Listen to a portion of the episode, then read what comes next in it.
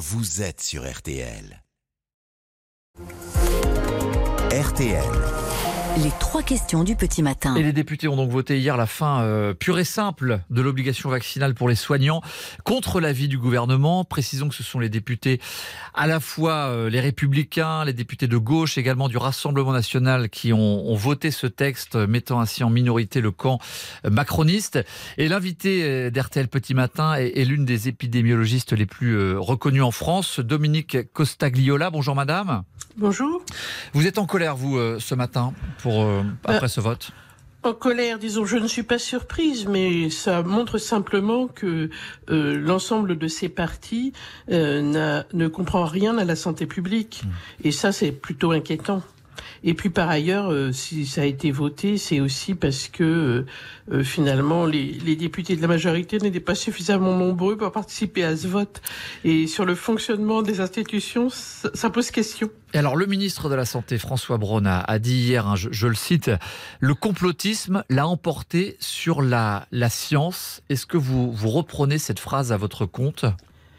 Oui, mais du coup, le, ce qui était prévu par le gouvernement, qui était quand même de suspendre, euh, euh, De réintégrer, dans les effectivement. gens, oui, c'est ça, euh, est, est, est, est antinomique. La Oui. phrase est exacte, mais les décisions derrière sont antinomiques avec cette phrase. Alors, pourquoi Expliquez-nous, vous, dans vos mots, pourquoi vous pensez euh, qu'une Bah, certaine manière, le complotisme l'a emporté? Bah, parce que en fait, euh, c'est le, c'est au fond la raison pour laquelle ces personnes ont refusé de se faire vacciner, euh, c'est parce que ils ne croyaient pas finalement en l'intérêt de ce vaccin et avoir des soignants qui ne croient pas à la façon dont on établit euh, euh, un certain nombre de choses en science, c'est un tout petit peu inquiétant euh, euh, pour pour les patients qui vont être en face de ces personnes. Alors heureusement, ils ne sont pas très nombreux, mais je pense que globalement, ce type de décision envoie euh, un mauvais signal sur la vaccination. Et euh, je trouve ça aussi euh, antinomique avec les- la très bonne décision qui est de, de, de faire une campagne de vaccination contre le HPV pour les filles et pour les garçons.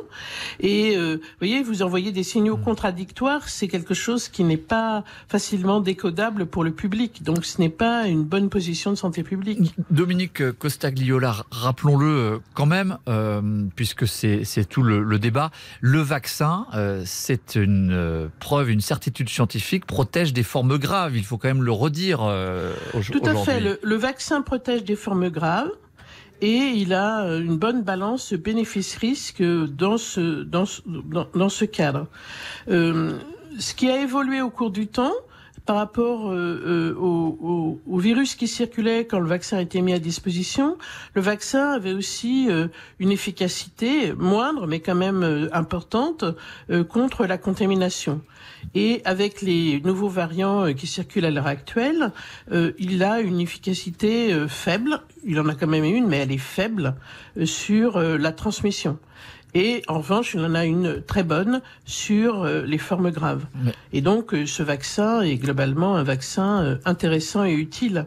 Et de toute façon, je pense que vu, vu la façon dont le débat autour de la vaccination est, est, est porté, euh, tout, toute chose qui euh, laisse à entendre que en fait non euh, envoie un mauvais signal sur la vaccination d'une façon générale. Et c'est là où il y a un problème. Est-ce qu'il n'y a pas aussi un côté pragmatique à, à cette, à, ce- à ce vote, euh, alors qu'on n'arrête pas de parler de, du manque d'effectifs euh, à l'hôpital, dans les hôpitaux publics?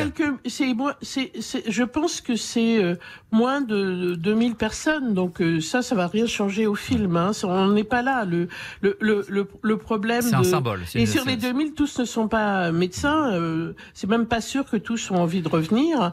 Donc, euh, vous voyez, c'est vraiment un débat euh, théorique. Euh, Oui. En revanche, je pense que depuis longtemps, euh, le côté de dire qu'on les avait suspendus, euh, il fallait trouver une solution euh, pérenne pour les personnes, parce que ça, ce n'est pas logique d'avoir une solution qui s'éternise.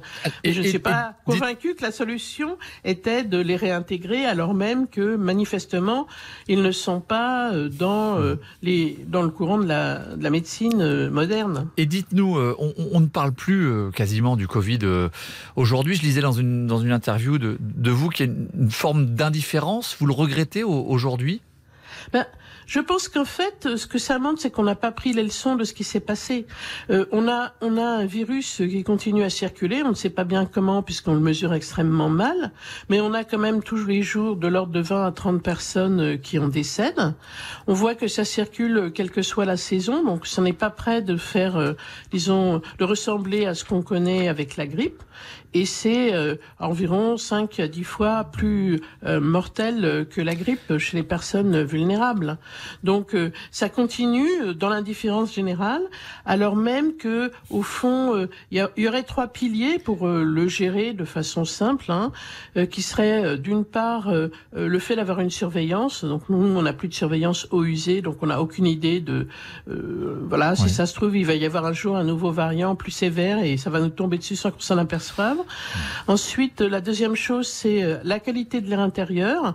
Euh, tout faire pour diminuer la transmission de tous les virus euh, agents pathogènes respiratoires, pas juste la Covid, en améliorant la qualité de l'air intérieur, notamment dans les, Et la troisième, écoles, la troisième par exemple. Et la troisième, c'est on ne sait pas bien encore comment utiliser les traitements disponibles pour les hmm. personnes les plus vulnérables, immunodéprimées. Donc, continuer à pousser la recherche dans ce domaine. Il y a au moins une étude qui est en cours à ma connaissance hein, euh, Merci. dans les choses qui sont financées en France. Mais voilà, ce serait important de pouvoir continuer à faire ça. Merci, c'est parfaitement clair. Merci beaucoup Dominique Costagliola d'avoir été avec nous ce matin sur RTL. Je vous souhaite une très bonne journée en rappelant que vous êtes épidémiologiste et euh, des principales connaisseuses de ce, ce virus du Covid. Merci à vous, bonne journée sur RTL. Bonne journée. Retrouvez cette interview sur rtl.fr.